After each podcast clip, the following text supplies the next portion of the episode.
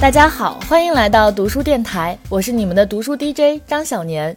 今天你读书了吗？今天的读书电台呀是老朋友专场，我们的第一位老朋友是曹光宇，他的英文名叫 Garrus，是隔壁节目子非鱼的主播，也是我的师兄。呃，光宇师兄是北大光华管理学院的经济学博士，也是我非常非常敬佩的一位博览群书的，嗯，知识分子朋友吧。那接下来的声音呢，它其实并不是光宇师兄的投稿，而是我和英男最近的一个媒体计划，叫做“他在读什么”的音频版。他在读什么？是我和英男一起新做的一个关于读书的节目。我们每期会去敲门，然后拜访一位我们身边各个领域的好朋友，看看他最近在读什么样的书，并且呢，请他推荐几本想要进入他的领域可以去读的入门书籍。那让我们一起来听一下曹光宇这一位经济学者在读什么吧。Hello，大家好，欢迎来到今天的他在读什么？我是张琳，我是张英男。今天我们来到了北京大学经济学博士曹光宇的家里，来看看他在读什么书。那让我们一起敲门吧。他在读什么？Hello，Hello，请进，请进。对吧？今天主要是那个想看一下您最近在读什么书。哇，这是你的书架吗？这个是主要是装饰性的，装饰性，书是假的吗？书是真的。太大了。给我推荐几本你们最近正在看的书吧。啊，好的。啊，首先热烈推荐这本永恒的经典《资治通鉴》。然后我比较喜欢读《资治通鉴》呢，其实并不是说我要去背诵那些历史知识，而是说，呃，《资治通鉴》是很典型的叫做属于借题发挥型的书籍，就是它本身作为一个标的物，可以供其他人有很多观点来发挥。然后你可以再读它的衍生读物，比如说我这儿列了两个，一个是这个清朝的这个王夫之的《读通鉴论》，啊，写的非常好。还有呢是这个一个当代作家叫姚遥写的《精读资治通鉴》。所以我推荐《资治通鉴》呢，其实并不是说我们要去读那个文言文，而是说就是我们可以再读读它的周边读物，你就可以明白其他人是怎么读书的，和你形成印证。啊，第二个要盛情推荐的是韩非子。呃，经济学家呢一般都很喜欢韩非子，其实是因为，呃，韩非子的观点里面有很多思想是和经济学不谋而合的，比如对于理性人的假设，以及对于君主大臣之间关系的分析，其实和经济学里面的。委托代理问题的分析是完全一样的，所以说经济学家很多人都非常喜欢韩非子。啊，最后再推荐一本，这个是我昨天刚读完的，这个是刚刚出的一本书，叫做《把自己作为方法》。这个书很有意思，是一个记者和一位社会学学者的对谈，他们两个人讨论的内容呢，就是说一个学者如何把自己亲身经历的一些事情演化成学术研究的问题。但是他们两个人对话的这个方式呢，是非常的呃简单、平铺直叙，能够让不做学术研究的人也理解到一个学者是怎么想的。所以我本身作为一个经济学的科研工作者，读了这本书之后有很大的收获。啊，这三本书推荐给大家。接下来是我们他在读什么的提问时间啊，我们准备了两个。比较热门的问题。好的。呃，第一个呢，就是因为您是经济学的博士，所以想请教您，如果我对经济学一点都不知道，呃，我应该读什么书？是真的。我应该呃，如果我对经济学一点都不知道的话，那我应该读什么书来 get 到经济学的魅力？呃，我推荐两本书，嗯，就是因为呃，我的基本理解是说，你没有本身的这个学科或者学术的基础，但是想了解这个知识，所以说所谓的学术专注型的那种很说教的书其实是不适合的。我感觉有两本书很适合大众来入门，而且本身它质量又有保证。啊，第一本很著名，叫《牛奶可乐经济学》，而且这个书应该已经出了一个序列，就是有很多本。然后这个书最大的一个特点呢，就是它从生活中的现象出发，用现象来带动经济学的知识点。比如说，呃，为什么牛奶的盒子是方的，可乐的罐是圆的，就诸如此类的。这应该是整本书发端的第一个问题。为什么呢？呃，其实呃这有很多替代性的解释，其中有一个版本是在于说，因为牛奶和可乐对于储存的条件不同，所以说它们各自的这个罐装的这个形状，使得它们储存的成本会有一个优化，这是其中的一个解释。啊啊，第二本书叫做《魔鬼经济学》啊，它是一个很著名的经济学家写的一个系列，也是对很多呃有趣的这个现象进行解释。嗯，呃这两本书的共同特点是说，第一它是基于生活的，第二它本身的品质很有保证，和我们所谓的民科类的经济学科普是很不一样的。啊嗯，那它大概是讲什么的呢？就是《魔鬼经济学》。呃，魔鬼经济学指的是说，就是呃，比如说关于我们的家庭，关于我们社会运行中的这个很多具体的这个现象和行为，然后他把这些问题都放到经济学的框架里面去解释。然后魔鬼经济学有一个特点，就是大家可能会感知到我们平常说的一个东西叫做经济学帝国主义，就是说。经济学，我们一般对它的理解是指，比如说你关注房地产、关注股市、货币政策、经济增长等等等等。但这个其实只是说经济学作为一个研究对象来说的，和政治学、法律是并列的。其实更重要的是说，经济学本身作为一种研究方法，对我们生活中各种东西有普遍性的解释力。啊，魔鬼经济学其实是从这个角度出发来做这个事情的。所以说，你读完这本书之后，你就会感受到，就是说经济学并不仅仅是研究经济问题的，而是它作为一种方法，可以用来分析很多东西。所以它叫。魔鬼就是他能解释一切，或者所谓的经济学是所有社会科学的皇冠那种意思。或许是这个意思吧。这个政治学学者看到了不要骂。好的好的，那对为什么会提这个问题呢？就觉得现在大家都比较热衷于经济学，呃，这个为什么？就经济学是可以给我们赚钱吗，还是？呃，就经济学其实本身它对于赚钱来说呢，并没有很大的帮助。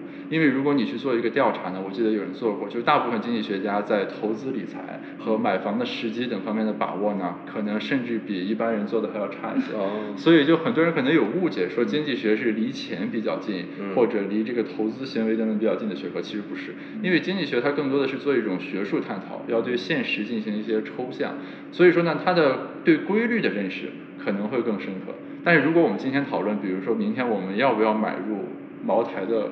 股票啊，其实经济学在这个问题上的答案可能就比较无力，或者给不出什么具体的观点。所以说，经济学的作用可能不在于说指导你明天的投资理财怎么做，更重要的是说它可以让你看一些事情的时候有一种更透彻的视野或者视角。那经济学，所以能解决这个理财的是金融学吗？还是？就从学术角度来说啊，可能任何一个学科都不能解决投资理财的问题。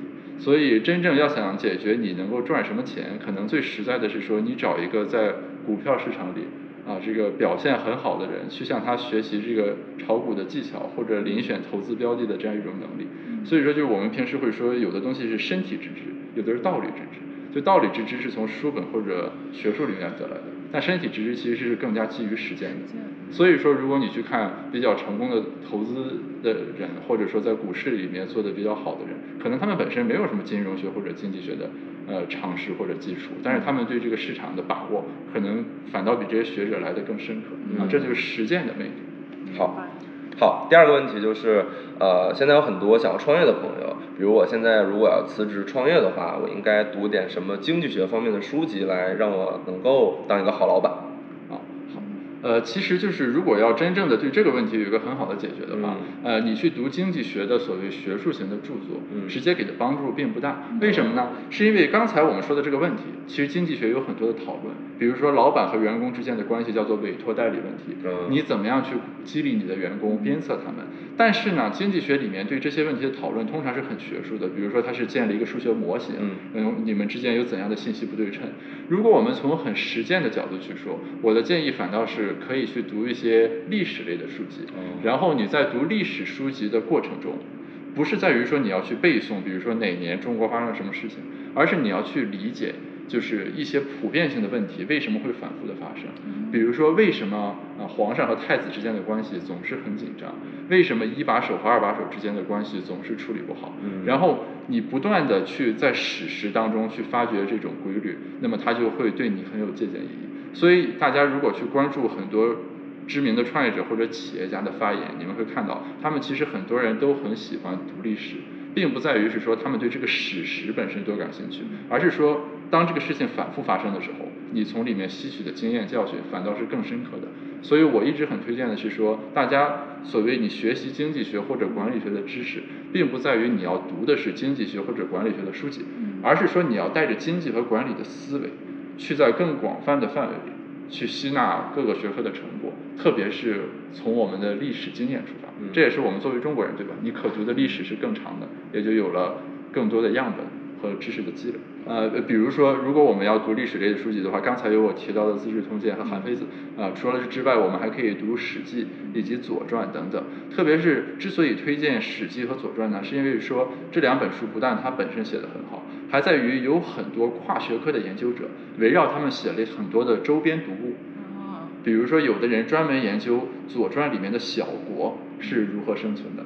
啊，有的人专门研究的是在朝代更迭的时候，那么新的王朝是怎么建立的？其实某种意义上，这些东西和呃一家企业的成长和创办的过程中要面临的问题是有底层共通的逻辑。嗯，那比如说《资治通鉴》那么多本儿，我啃不下来，那我直接去读一个周边读物是 OK 的吗？呃，其实也是可以的。那么，如果是你不读这个《资治通鉴》本身，读它的周边读物呢？呃，这就需要你比较好的遴选。也就是说，这个周边读物的作者的水平要符合一个基本的要求。因为如果你读原著本身，你在读周边读物，你就等于有了一个 benchmark 一个基准点，你就可以知道这个周边读物写得好或者不好。但是你如果不读这个原著本身，直接去读周边读物的话，这个时候对你自己的鉴赏能力其实就有更高的要要求。因为周边读物的质量也是良莠不齐的嘛，所以要加一步筛选。能分别推荐一下《资治通鉴》《韩非子》《史记》还有《左传》的一本你觉得比较可靠的周边？因为你刚才说了水平嘛。对。呃，这个《资治通鉴》的这个周边读物大概有两本我特别喜欢，一个是清代的王夫之的《读通鉴论》，是因为清朝的时候中国面临很多问题，所以说学者进行了很多反思，《读通鉴论》其实是这个反思的一个集中。呈现，然后呃，在当代呢，嗯，有一位作家写过一本书叫《资治通鉴与家国兴衰》啊，它主要的是说《资治通鉴》里的道理对于当代中国发展的建议，这个会让我们产生很强烈的联系。然后呃，《左传》呢，呃，是本身是一个很好的文学作品，呃，它的周边我比较喜欢的有两本书，一个是一位叫唐诺的作家，啊，他写的是那本书叫做《眼前》。呃，唐诺这个作家呢，因为他是来自台湾，所以说他对于自己处在一个相对狭窄的地理环境里面的一些思考会很感同身受啊。呃，另外呢是有一位叫刘勋的作家，是复旦大学的老师，他写的一本书叫做《称霸》，就是他认为《左传》的核心是呈现了。国际秩序的一种变化，就是怎么样从周天子到诸侯争霸这样一个过程的转变。于是他就把《左传》里面所有和这个相关的全都拎了出来，形成了一本书。那么这种集中的研讨就会使得你的这个阅读更有深度。啊，围绕《史记》相关的呢，其实更多的是说，呃，关于其中人物的讨论。我记得有一本书叫做《史记人物四十五讲》，也就是说他把《史记》中所有的这个人物一个一个拿出来进行具体的分析，以及司马迁为什么要把这个人物放在前面。这个人物放在后面，还有就是为什么这两个人物要合并在一个传记里面来写等等。也就是说，你单纯的读《史记》，可能你只读到了司马迁的文字，但是你读到这种周边读本的时候，你就会想到，原来作者之所以这么写，其实是有他更深层次的含义。韩非子，韩非子没有周边。好，那今天谢谢曹老师，好吧，给我们。进行的推荐好，那这就是今天他在读什么的全部内容，请关注我们下一期的读书大咖，拜拜。那天拍完光宇师兄的这个读书视频，我真的是对“信手拈来”这四个字有了新的理解。不知道你听完之后种草了哪几本书呢？快来评论区告诉我吧。那接下来的一位老朋友是羊毛笔，啊，羊毛笔是北大中文系的一位师兄，也是隔壁电台《僵尸有文化》的主播。之前已经给咱们读书电台投过两次稿了，那让我们听一听这次羊毛笔要给大家推荐什么书吧。Hello，大家好，我是羊毛笔，我今天给大家推荐一本很有意思的小书，叫《学剑悟禅录》。这本书呢，只有一百四十九页，八万字，一个小时就能够读完。我花了一上午时间，连着翻看了两遍，并且呢，还在手机便签上记录。我值得在半年之后再读一次。我最初听闻这本书呢，大约是在一年前，呃，是一个哥们儿在分享他从网球当中感悟投资的故事，他当时就提了一嘴这本书。我把这个书名记下来，并且呢，从网上下载了一个电子版。最近啊，在整理自己的电子书库，阴差阳错的点开了这本书，仔细一读呢，确实感觉很美妙。这个书呢，奇妙在两个地方。我认为第一个很妙的地方是，它提供的视角很独特，是以西看东，以陌生看熟悉，别有一种趣味。东方啊，这是一个很扯淡的概念，它是来自于西方的想象。有个叫萨义德的哥们儿，在《东方学》又叫《东方主义》这本书里边，龙飞凤舞地阐释了西方是如何认识东方的历史，以及整个观念体系是如何构建的。他在书里说呢，西方是意象，东方是表象。东方是被西方建构起来的地理空间和认知对象，它从地理空间最终变成了殖民空间。知识不但为权力服务，而且本来就是权力的一部分。马克思当年也说啊，他们无法表述自己，他们必须被别人表述。在阅读这本《学剑物禅录》的时候呢，倒是无需去。感悟后殖民文学理论，我提之前的东方学呢，只是作为一个引入，希望大家把角度刻在脑子里。这个角度一词呢，对提醒日常工作生活当中呢，注意换位思考，都已经是足够有用、非常有用的了。在阅读这本《学界误禅录》的体验当中啊，呃，读者啊，我身为一个东方人。感受着西方人来描述一些你本就很熟悉的事物，实在是非常美妙的事情。他们又能把你原本习以为常的东西呢，搞得似是而非，而平白无故地获得一些前所未有的视角，就像是经历过九年义务教育的普通的共和国公民，早已对中国历史啊烂熟于心。但是你去翻阅那些。美国的西方史学家的写的书，比如说石景谦的《追寻近代中国》的时候，还是会抿嘴一笑，哦，原来洋鬼子是这么看我们的。读这本《学界误禅录》呢，也是一样，它的作者呢是个德国哲学家，叫赫里格尔，他要参禅悟道，想成为一个玄学家。禅这个东西啊，是中国人熟悉却又说不准确的东方特产。放心啊，不准确不是你跟我的问题，而是禅宗本来就以不立文字著称，它就是没法说，需要积累，需要顿悟。这本书呢，就是这个德国哲学家跑到日本去学习禅，他学的方式呢是找到了一位公道宗师去学习射箭，哎，这个学习心得。就翻阅了一下呀，这个西方哲学家从学习日本公道六年所得到的禅，再找一本《坛经》啊，品味一下六祖的禅，在明与时、西与东的这种收缩与扩张里，啊，读者啊啊，比如说我啊，哈或许能够把自我跟禅之间的距离缩短那么一纳米，或许吧。啊，第二个很奇妙的角度呢，是书里边的一个观点，叫以义入道，神意拉弓。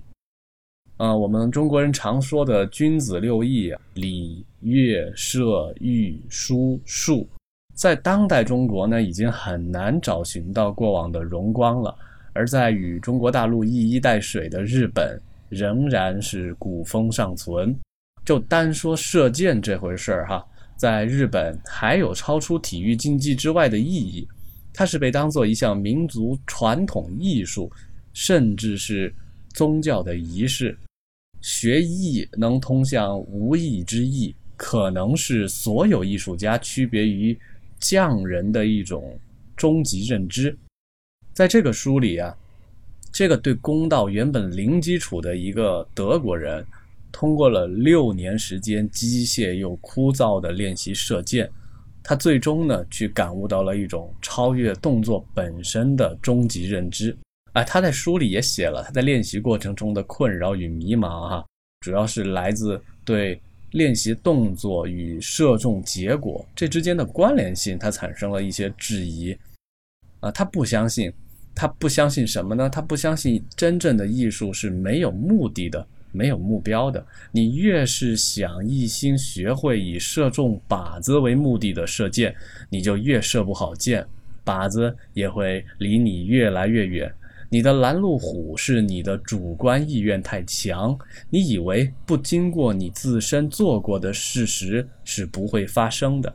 这是大师对他说的话。他一开始是不相信，他还不相信什么呢？大师还说啊，必须学会正确的等待。这个作者呀，他对东方这种古老神秘概念的怀疑非常具有现代性。脱开东西方的分野，这种质疑呢，同样存在于焦虑匆忙的当代与那种古墨飘香的古代之间。仔细回想一下哈，我们日常生活是不是也有这样的质疑与不相信？这个书对我非常的受用，它让我愿意更加的以无我的以意入道去投身到自己热爱的生活当中，却不带目的的享受生活的轻盈以及生活的那些凝重。再引用一段这个书里公道大师说的话啊，一件事情只有当一个人处在无我的状态中，当他自己不再存在的时候，才能做得恰到好处。此时存在的只有精神，一种没有自我迹象的灵觉，因而能做到以眼听耳，以耳观行，纵横上下，遨游无极。好，这本书呢就跟大家介绍到这里。我是羊毛笔，谢谢大家。如果我没记错的话，这本《学剑误禅录》其实应该是我和羊毛笔同时被种草的。当时给我俩种草的那个人，大家可能也都知道，是宇宙知名播客，常年占据这个苹果年度播客排行榜的播客，叫做得意忘形。他的主播张小雨。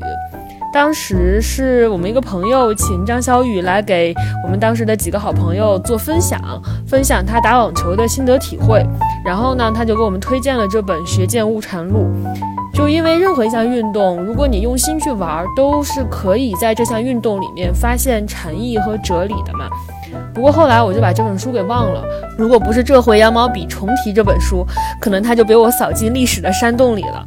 但是现在我决定去读一下这本小书，因为我感觉我确实在很多运动的时间里思考过很多哲理性的东西，比如呃练瑜伽的时候呀，打高尔夫的时候，游泳的时候，跑步的时候，但是我都没有系统性的梳理和总结过它们。我觉得这本书可能会帮我进行一下梳理。好了，那以上就是今天读书电台的全部内容了。我是你们的读书 DJ 张小年，我们下期再见吧。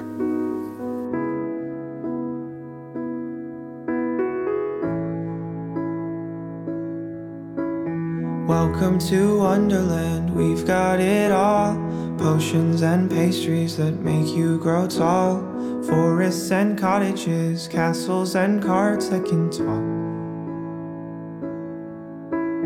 Welcome to Wonderland, look where you're at. Maddest of hatters, the Cheshire cat. Magical cabins and lovely white rabbits with clocks.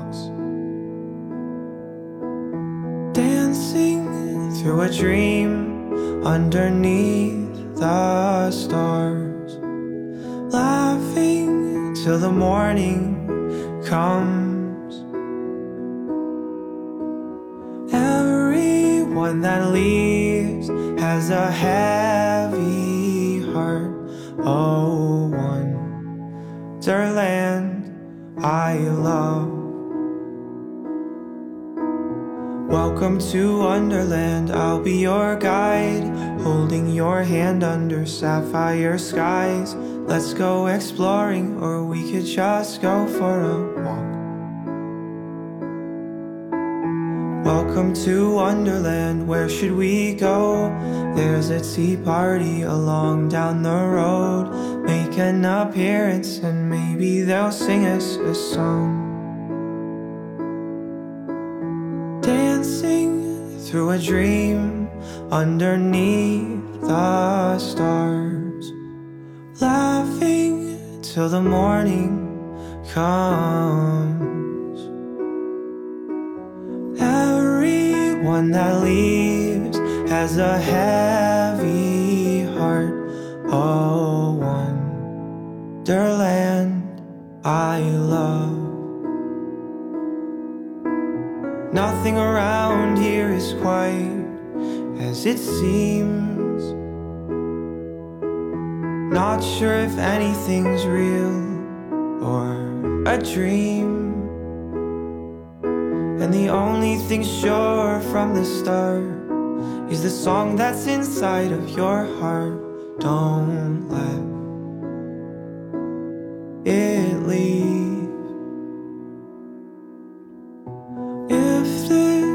Was a dream, then at least I've got memories for when morning comes. Now that I must leave with a heavy heart, oh, wonderland I.